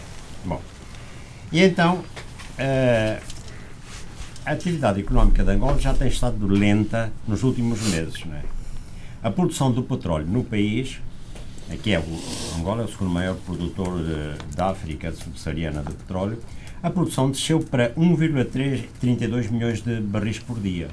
Bom, e, entretanto, as receitas não servem para compensar, não é? As receitas, que, que, quero dizer, a subida que houve também na cotação não serve para eh, começar. Mas a verdade é que, o, o, por causa do coronavírus, o petróleo está, a, a, cotação do petróleo está, do barril do petróleo está a descer. E diz esta consultora que cada descida de 10 dólares no preço custará 5% do produto interno bruto em receitas petrolíferas perdidas se a descida do preço se mantiver durante um ano. Né? E, e, ultimamente, por exemplo, isto por dizer o quê? Porque o maior comprador do petróleo é a China. Bom, e a Sonangol foi obrigada a vender um carregamento a preço mais baixo depois dos importadores chineses terem cancelado a compra devido ao, ao fecho dos portos. Portanto, é, tem essa vulnerabilidade. É, é, por outro lado, vamos lá ver, a Angola está em recessão já há dois ou três anos, não é? Sim, sim. E então, a economia de Angola, diz as notícias, caiu dois lugares, foi ultrapassada pela Etiópia e pelo Quênia, ocupando agora o quinto lugar. Bom, este, esta análise feita só através do PIB não é também muito significativa, não é? Vamos lá ver. É... Não, mas, o, Adolfo, pode não ser significativo em termos absolutos, mas em termos relativos é significativo. Não, exatamente. importante. Não, exatamente. Porque é, é, é, na mesma base de análise você desceu desceu de, de terceiro para quinto. Não, exatamente. Não, mas eu ia lá chegar. Porque, de, de facto, eh, e não é por acaso, que o Quênia eh, ultrapassou a Angola e e a, Etiópia, porque realmente tem havido ali grandes restaurações económicas, tem havido um crescimento da economia, que em Angola não, não tem existido. Pelo contrário, tem havido recessão. Isso tudo porque eh, a estrutura da economia angolana sabe-se o que é, toda dependente do petróleo. Bom, contrariamente à industrialização que está a fazer a Etiópia e o Quênia. Bom, uh, o, e, então a atividade do, do setor petrolífero, como já disse, uh, voltou a cair. O primeiro trimestre, nesse aspecto, também não está sombrio. Agora, quanto ao, ao, ao PIB, né, nós sabemos o quê? Que o PIB angolano, que ainda é uma agravante, é que o PIB angolano é baseado no petróleo. Né? E por isso. único produto. Por isso, por isso, eh, Angola, nesse aspecto, se for dividir pela população, até está em terceiro lugar. Né? Em primeiro está a África do Sul com 6 mil per capita, em segundo a Nigéria 4 mil per capita, Angola 2.700 per capita e o Quênia 2.000 per capita e a Etiópia 1.200 per capita. Mas, a, a, juntar a isto está também a, a desigualdade na distribuição do, do, do, da riqueza, né? já sabemos isso. E, e, portanto, eu acho que realmente, estruturalmente, a Quênia, o Quênia e, o, e a Etiópia deram os passos necessários e, e Angola ainda não conseguiu começar a, re, a reorganizar a sua economia. Aí o que é que faltava? O PIB nacional e ao lado do PIB nacional uh, um índice de, de Gini. Isto é, para ver Exato. como é que, que, é feito a, a, a distribuição é, desse rendimento. Uhum. Isto daria, de facto, a, uma visão mais clara da, da situação. eu vou-lhe passar os elementos, você vai fazer as contas em casa e eu depois trago já. Depois eu falo. Muito bem. Agora, eu, tem de ser assim, não? É, especialização do trabalho. É, ameaça de. É, entretanto, em Angola, a ameaça de greve no ensino superior. E o secretário de Estado do, do Ensino Superior, Eugênio Silva, que estava é, em Benguela, ele disse que é preciso que o Sindicato Nacional de Professores de Ensino Superior reflita, porque está, está, querem uma greve no, no dia 28, é hoje, da é. próxima, não sei se, se começou ou não. Porquê? É porque é essa greve. Porque há atrasos no pagamento de subsídios desde 2013, portanto, isto aqui ainda era antes da crise. Há falta de eleições nas instituições deste subsistema de ensino para a indicação de novos gestores. E o secretário de Estado uh, mostrou-se surpreendido. Então, mas o, o, o, sindicato sabe que estamos a tratar disso. Uh, o processo é moroso, não é? Mas uh, nós estamos em contato com as finanças para pagamento dos subsídios em atraso. Não compreendemos bem esta posição. Bom, a verdade é que se é moroso, continuaria moroso, né? se não houver pressão. Mas pronto, cada um com cada qual. Agora, o, o secretário de Estado, entretanto, também disse que a Assembleia Nacional pode aprovar na especialidade de alteração à lei de base do sistema de educação de ensino, porque já o fez na, na generalidade, isso também pode ser acelerado. Ora, essa lei número 1716 de, de que é que dizia, reconheceu o secretário de Estado, que tem disposições que condicionam o funcionamento das instituições do ensino superior e a aprovação do regulamento eleitoral. Bom, é, portanto... É, Sim, são, são problemas, mas, problemas, digamos, de reivindicação do setor. É? Estruturais mesmo. Agora, é, e reparem uma coisa, a par disto, há notícias como esta. Várias escolas de, de Luanda encontram-se em estado de abandono. Há mais de 20 escolas públicas de ensino geral que não funcionam e, ou estão em estado avançado de degradação. Entretanto, há 700 mil crianças fora do sistema do ensino. Portanto, há muito esforço a fazer em vários setores. Bom, assim, notícias lá da, da minha terra, então, é, o Ministério do Ordenamento do, do Território da Habitação abriu um inquérito para apurar a veracidade das denúncias de fraudes no sorteio das residências da centralidade do Zango 8000, que chama-se então Zango 5. A empresa que esteve a mediar isto, a Imogestim, diz que, que é responsável pela gestão do Zango, ah, é que não tem responsabilidade sobre, o, sobre a escolha. Por outro lado, o sorteio das residências foi antecedido por um processo de inscrição via internet que também gerou, gerou uh, protestos. A, a, verdade é que na corrida para o acesso às casas tiveram 157 mil pessoas. Para quantas? Para 2.390. E agora, agora isto tinha, bem... tem, tinha que dar confusão. Maca, uma maca daquela. então, mas, eh, onde há uma candidatura a 200 mil casas por parte Há duas mil casas. Duas mil casas. Por 157. 157 mil pessoas, não. é evidente que é, há, há, sempre contestação. Os, os uh, não beneficiados não. reclamam, não é? Portanto, o benefício da dúvida é totalmente uh, plausível. Bom, entretanto, uh, o, Chivuco quer legalizar um seu novo partido, depois de ter saído lá em si, lá para da, já. da casa é, para já. Para já. Bom, eu quero evitar que isto seja para nunca. então o que é que ele faz? É, é, então ele agora, repare, o, o tribunal é, o, de, é, tinha rejeitado 19 mil, do, 19 mil uh, assinaturas nas 24 mil que tinham, tinham sido entregues. Aí das duas uma, houve mau, traba mau trabalho da, na, na recolha e tal, e verificação. Mas agora, eh, ou então, havia mesmo má vontade, não sabe. Só sabe que de 24 mil, eh, eh, 19 mil foram rejeitados, ficaram 5 mil. São precisas 7.500. E mais, a segunda lei, 7.500 assinaturas no total, mas também com uma condicionante é, é, é, nestas assinaturas tem de haver 150, isto é interessante, por acaso, 150 residentes em cada uma das províncias que integram o país. Para dar uma dimensão nacional, Exato, não é? mais ou menos um quarto. Isso é, é, um bom... Bom, só sei que agora até foram não, reconhecidas porque senão, como notário... Porque senão a população de um bairro formava um partido.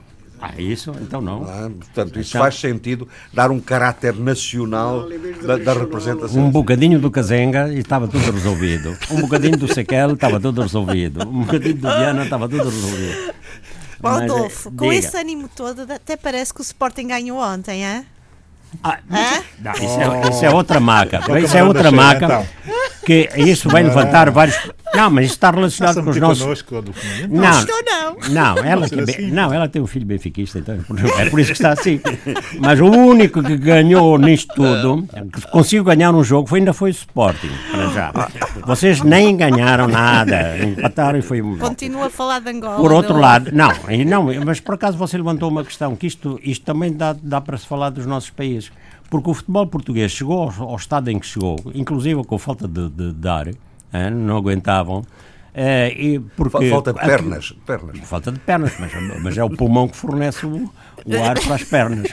E então, o que é que sucedeu? Não, com, com coisas que se passam no, no, futebol, para já, no futebol português, em termos de organização, Portugal é, é repare uma coisa, é, repare este paradoxo. Quatro equipas portuguesas foram varridas da, eh, da Europa mas quatro treinadores portugueses, portugueses lá fora, uh, neste, precisamente nestas eliminatórias, uh, fizeram passar as suas equipas. Exatamente. Bom, agora, analise isto e ponham isto para a política e tudo e isso. situação complicada. É, aí a gente já não sabe se é os treinadores que nos faltam na parte na política ou se é o jogador. Não, isso, mas isso é outra história. Isso, mas é, nós não estamos aqui a discutir futebol. Mas se você introduzir uma terceira, um terceiro elemento nessa equação, que é o facto da seleção nacional portuguesa é. ter o, o, o, sucesso que tem, que Exatamente. tem é, isso pode, pode gerar algumas conclusões importantes. É importante. Porque é que os clubes não vencem e, e a seleção... Porque, uh, os, os, clubes, uh, os jogadores estão lá fora, os melhores jogadores estão lá fora. E, e, estão cá dentro os piores. E há esse treinador fenómeno. há esse fenómeno. E há esse treinador fenómeno, que é o Jorge Jesus, que em oito meses arrancou cinco, cinco títulos na, na, América, na América do Sul. Bom, Bom e, mas, e, e, ele teve, triunfou em toda a parte, só não triunfou no Sport. Mas Porque, falemos então, do Chivuco Vuco. Ele não é jogador de futebol nem é treinador. Vamos lá. É então. treinador, sim. Então isto é treinador. não, em política é treinador. Treinador, selecionador e tudo mais quanto é. Não. não Mas quem é... tem medo do Chivuco Vuco?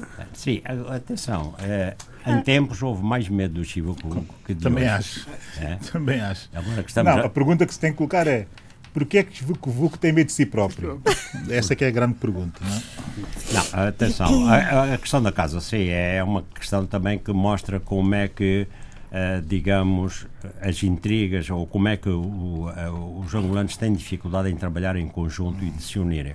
E a prova é que a UNITA foi sobrevivendo, uh, todas as outras uh, formações que foram existindo não conseguem impor-se e, e, toda a oposição não consegue congregar-se numa plataforma nacional com um programa que seja, claro. que seja atrativo. Geram-se muitas expectativas que nem sempre, nem sempre são concretizadas. Veja-se o caso do MDM também em Moçambique. Não é? Exatamente, uhum, uhum. exatamente. Muito bem.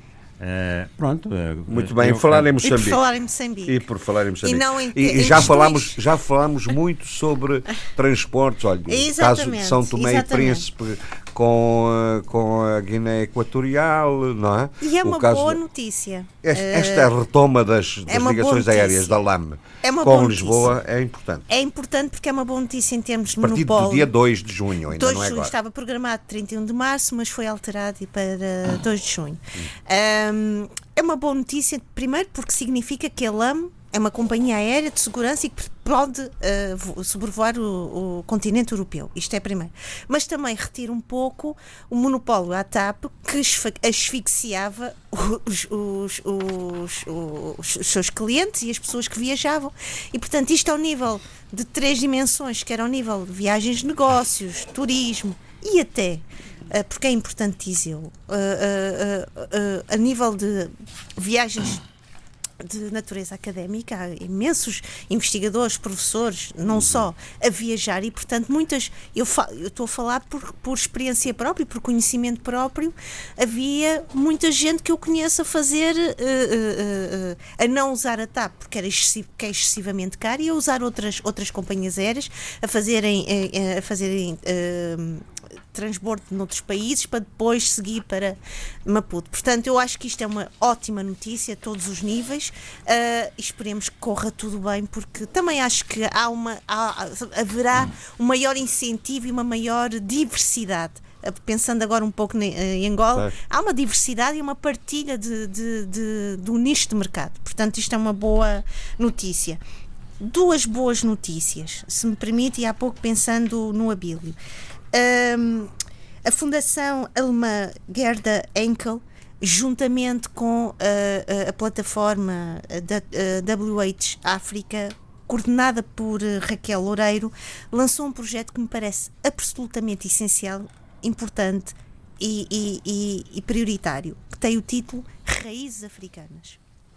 É um projeto que permite a estudiosos, alunos, cidadãos uh, comuns terem um, um acesso uh, mais interativo. Eu vi um dos vídeos uh, mais acessível sobre a história de África, sobre os seus personagens, sobre as pessoas que fizeram, que foram, que são um chão, no fundo, desta história que muitas vezes é narrada sobre o, a perspectiva e, e, o olhar ocidental.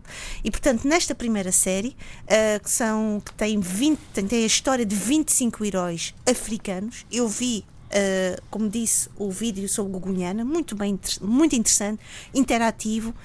E é um, um, um, trabalho em parceria que me parece muito interessante. Está a ver, Adolfo, que os académicos também são muito abertos e gostam da partilha.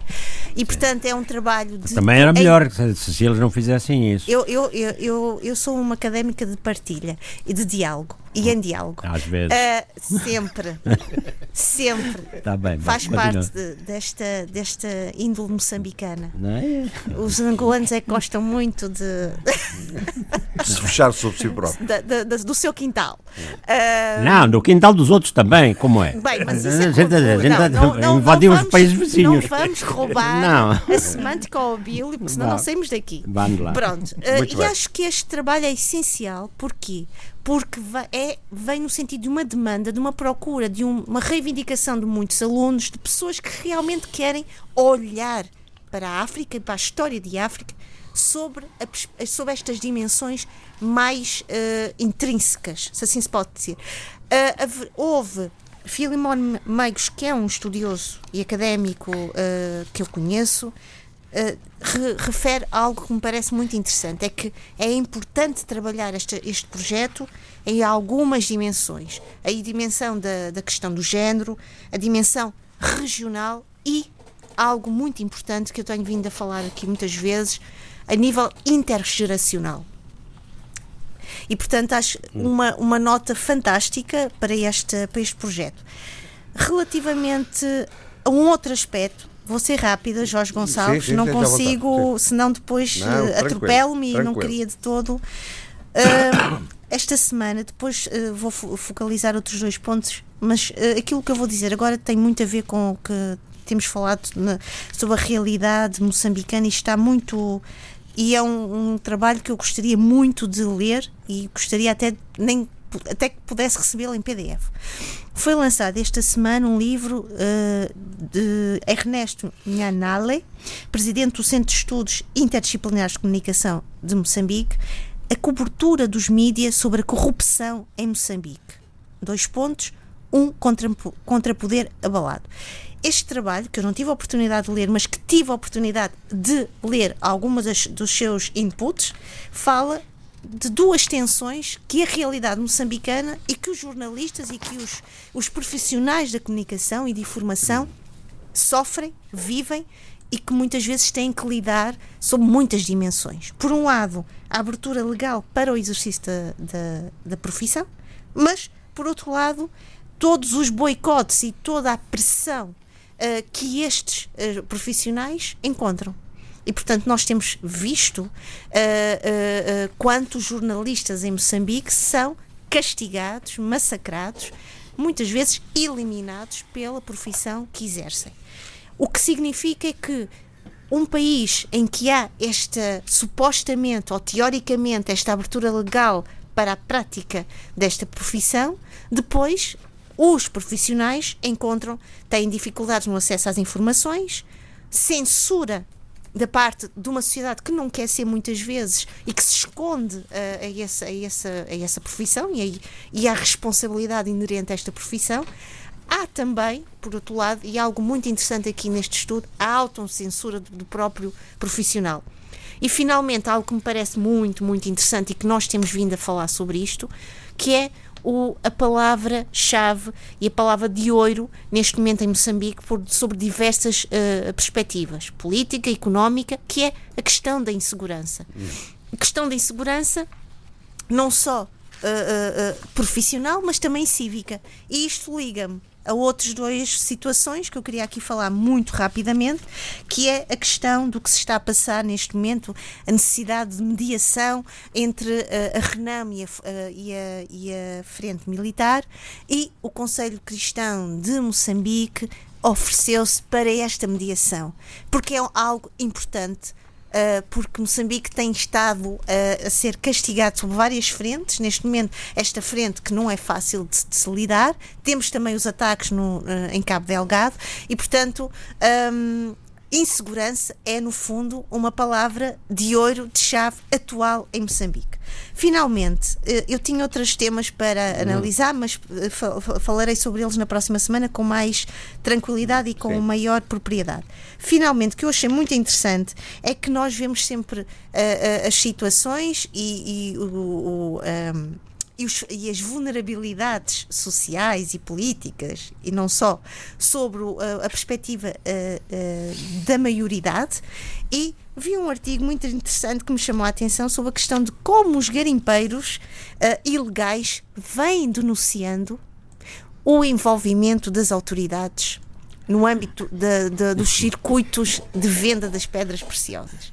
E, portanto, é muito interessante. É um caso que eu que eu. O Adolfo sim. também tem esses problemas lá. É? Eu não, gostava. Em Angola muito... começou-se ao contrário. Começaram pelas autoridades, depois vieram os garimpeiros. Mas é muito interessante. Porquê? Porque é o, o, o ângulo morto, que não é bem morto, não é? Aqui vamos lá usar. A, vou usar um pouco as simbologias da inspiração guineense. As propriamente ditas. Exatamente. É pelo, visto pelo outro lado que se chega muitas vezes ao âmago da questão.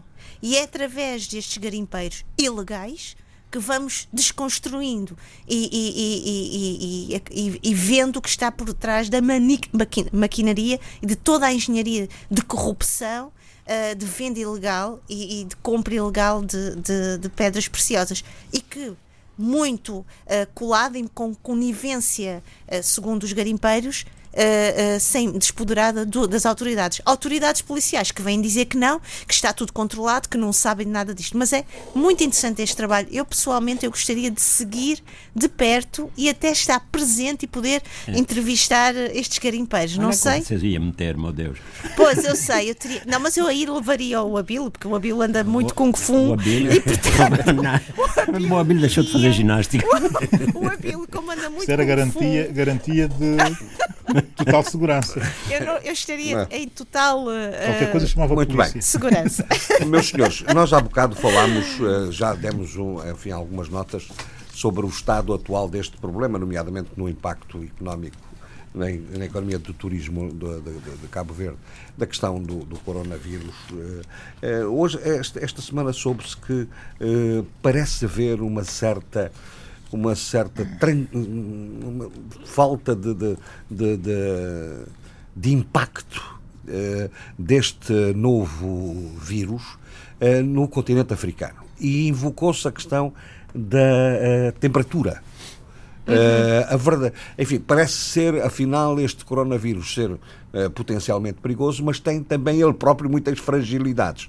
Que finalmente alguma coisa em que a África está de, claramente protegida. Mas assim avançou-se uma temperatura que eu não acredito. 27 muito. graus. 27 não é? graus eu acho muito baixo. Para... Não, enfim, mas quem, que ele morre com uma temperatura sim, sim, acima sim, dos 20, 27. Exatamente, ou, exatamente. ou pelo menos não sobrevive tanto tempo. Tanto tempo. Exatamente. Isso, isso, exato, não sobrevive exato. tanto tempo. Seja como for, não, é que vai ter um impacto económico a nível mundial. Já está a ter, está já está a ter. De, de então nas bolsas. As bolsas nas, hoje, bolsas? algumas bolsas uh, começaram o dia uh, na negativa. Eu ouvi na Antena 1 várias bolsas de vários países, nomeadamente é. Itália, Alemanha, entre outros Tem vindo países. A descer. É? Mas veja bem, e, e eu, eu achei, achei, achei, achei algo de, de, de interessante, interessante porque veja bem como é que a coincidência leva a uma grande empresa, talvez das maiores cervejeiras do mundo, a Corona, a Corona, que nasceu no México, passou para as Filipinas, com, mas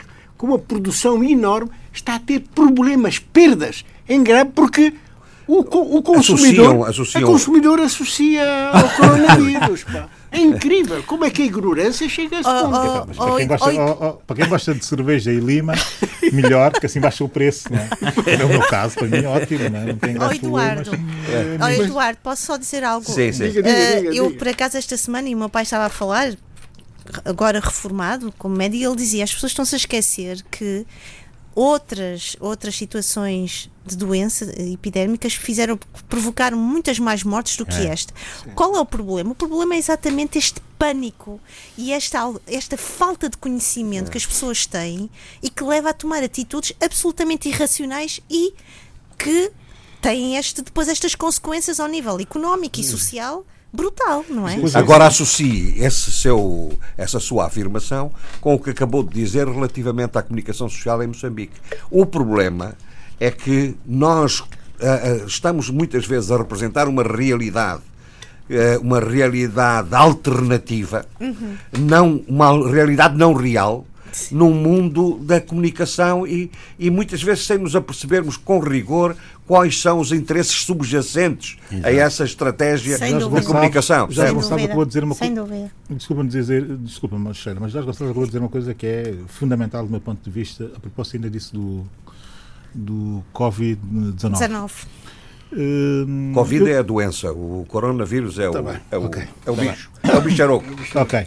Mas a propósito disso e da questão da responsabilidade na comunicação, eu, enfim, logo no primeiro programa em que falámos sobre o assunto, depois de ele ser mediatizado, Uh, disse e continuei a insistir no facto das pessoas informarem-se uh, no site da OMS. Isso é uma espécie de trabalho de cidadania que eu faço aqui, hum. mas que acho que é fundamental uh, fazer isso. E continuo também à espera, um, de mais e melhores notícias do meu país relativamente ao sistema de prevenção, ao programa de prevenção, ao projeto de contingência que ninguém faz ideia nenhuma sobre se existe ou se não existe, só soube falar e falar muito, sem correspondência nenhuma com a realidade terrivelmente exposta do nosso sistema eh, de saúde. Uhum. Vai desde, porque recebi mensagens nesse sentido, de nem sequer existirem luvas para, para o pessoal uh, técnico que está nos hospitais uh, ter, enfim, intervenções normais do cotidiano. Portanto, há rupturas de luvas, quanto mais de máscaras, quanto mais de equipamentos, enfim.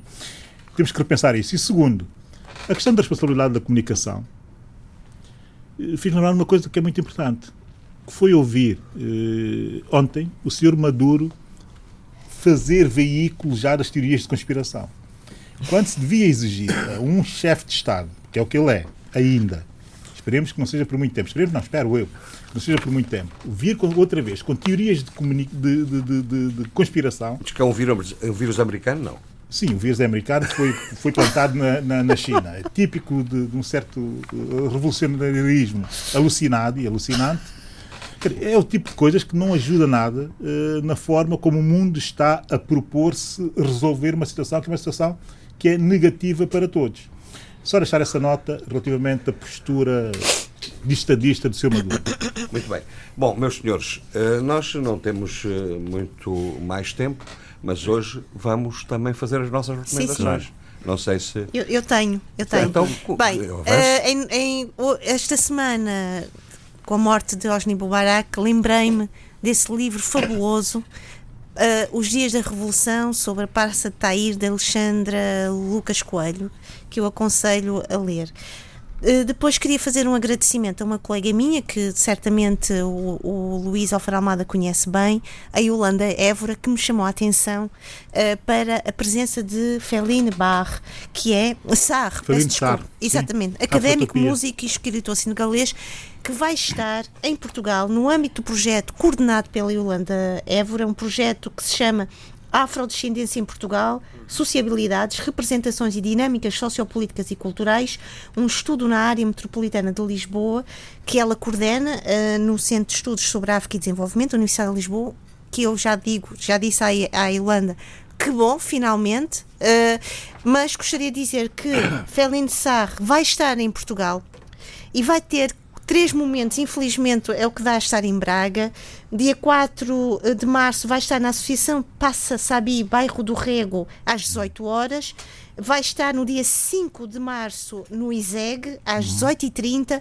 E, finalmente, numa conferência, a restituição da cultura da of African Cultural Heritage que será comentada, falei bem, não falei Adolfo, o meu inglês, sim, comentada sim, pela pela professora e investigadora moçambicana do SES, Paula, Paula Menezes, hum. No dia na Cultural Gest, uh, entre as 17 e as 19 horas. Eu não vou poder estar lá com uma pena enorme minha. Vou eu, de certeza. E depois dizes-me, está bem? Mas, mas conto aqui. Okay. Passa uma procuração ao Abílio, está bem? Yolanda, não, foi o INSAR e a Savoy foi, foi que fizeram um relatório do pedido, a pedido do Macron sobre a restituição da arte exatamente, e da cultura. Exatamente, Personagem muito importante e o livro dele é muito interessante. Tenho uma pena de não poder estar presente. É, Adolfo, é, vamos lá. É, atenção, vai haver um debate sobre o livro de Marcolino Moco. O debate é na Casa de Angola, no dia 29, sábado, portanto, amanhã, amanhã às 15h30. Convidados especiais: Marcolino Moco, que é político, jurista e ex-primeiro-ministro,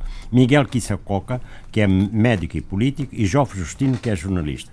É, uh, Vai-se debater cinco ideias apresentadas no livro. O livro chama-se Angola por uma Nova Partida. Autora Marcolino Moco.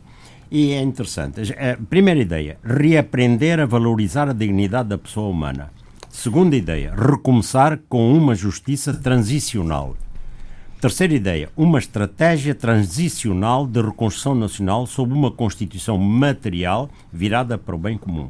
Quarta ideia, construir, reconstruir o país na base de uma consciência nacional plural. Quinta ideia, participar ativamente na redefinição da cooperação no contexto bilateral, regional e comum à África, com vista à renegociação do destino do continente perante o Ocidente uhum. e Oriente e o mundo. Portanto, na Casa de Angola, é, sábado. Cinco grandes desafios. Às 15h30. Cinco grandes desafios, sim, senhor. E do, do Germano Almeida, o último Mugido, uh, o último romance dele que vai ser lançado na Associação Cabo-Verdiana, uh, hoje, sexta-feira, e que retoma, eu ainda não acabei de ler o romance mas vejo que retoma muitas personagens do romance anterior, O Fiel Defunto. Uhum. Muito bem. É, Eduardo.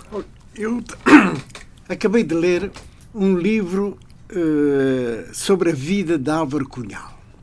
A vida, os segredos, os mitos, a fuga do forte de, de Peniche, de Manuel Catarino.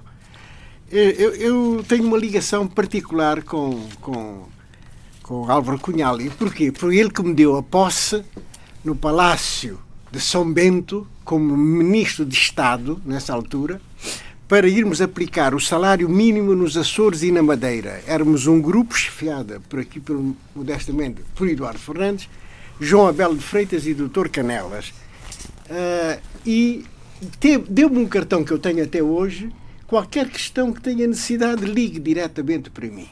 E eu tive mesmo necessidade, porque fomos sequestrados, fomos sequestrados em, em, no Funchal, Isso é no, na junta distrital do Funchal, pela população dirigida por, por, alguns, alguns empresários que não nos deixavam sair da, da, da, da ajuda distrital. É contra-revolução. É? Mal, mal, mal fizemos a chamada, passado 20 minutos, a polícia militar desocupou completamente as ruas é, e pudemos. Voltamos outra vez à Revolução. Aí está. Voltamos outra vez à Revolução. É um livro que. Ó oh, oh, Eduardo, num país em que o próprio Primeiro-Ministro esteve sequestrado no Parlamento. É verdade. É, é, não, não, enfim, não é nada. Não é nada do outro mundo. Do outro mundo. O povo é sereno. O povo é sereno.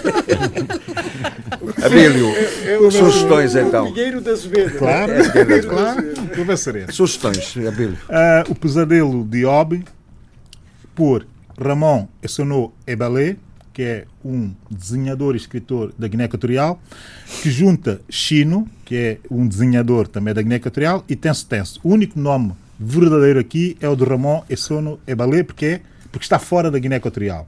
Os outros são pseudónimos que vivem ainda na Guiné Equatorial. É uma novela gráfica. Portanto, são nomes simbólicos. Simbólicos. Novela, não podem sequer deixar de ser simbólicos, não vão eles ser revolucionarizados. Uh, está editada em Portugal pelo Antigo Papel, está, está traduzida e é uh, uma novela gráfica sobre uh, o atual presidente da Guiné Equatorial. É uma parábola excepcional Uh, os traços de desenho é uh, de uma genialidade lírica uh, muito gira e depois há aqui muito de realismo mágico que coloca o presidente, atual presidente da Guiné Equatorial em diálogo com Deus e em diálogo também com o diabo. E quando ele está a dialogar com o diabo, com o diabo, o diabo apresenta-lhe eh, todos os belos presidentes que a África já, grandes presidentes que a África já teve, nomeadamente o Mobutu, o Iramin Dada, o Bocassá, os e, e está muito giro, está, está, está muito gira toda essa ironia profunda sobre essas grandes personalidades. O José Eduardo Santos não está aqui, por acaso. E, e, e portanto, aconselho a leitura do livro. Muito bem. Música. Eu não tinha trazido nunca Nina Simone, estou a ouvir muito no carro, oh. que ela fez eu anos adoro, agora. Eu adoro. Fez anos na semana passada, né, se fosse viva, faria e trago uh, a propósito disso tudo, a propósito disso tudo, No de Nada, No Good Man, que é uma canção uh, incrível e que tem muito que ver com todo o debate que nós aqui uh, tivemos hoje. Né? Vai desde o Alfa Condé até a visita do meu primeiro-ministro à Guiné Equatorial. Então vamos, né? vamos ouvir um pouco da Nina Simone. E com esta música, nós que vos deixamos mais um pouco, despedimos até para a semana.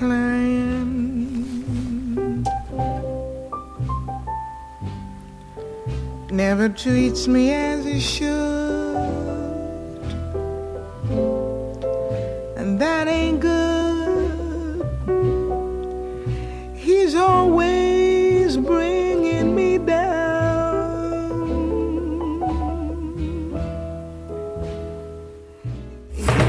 Debate africano. Cinco vozes. Cinco países.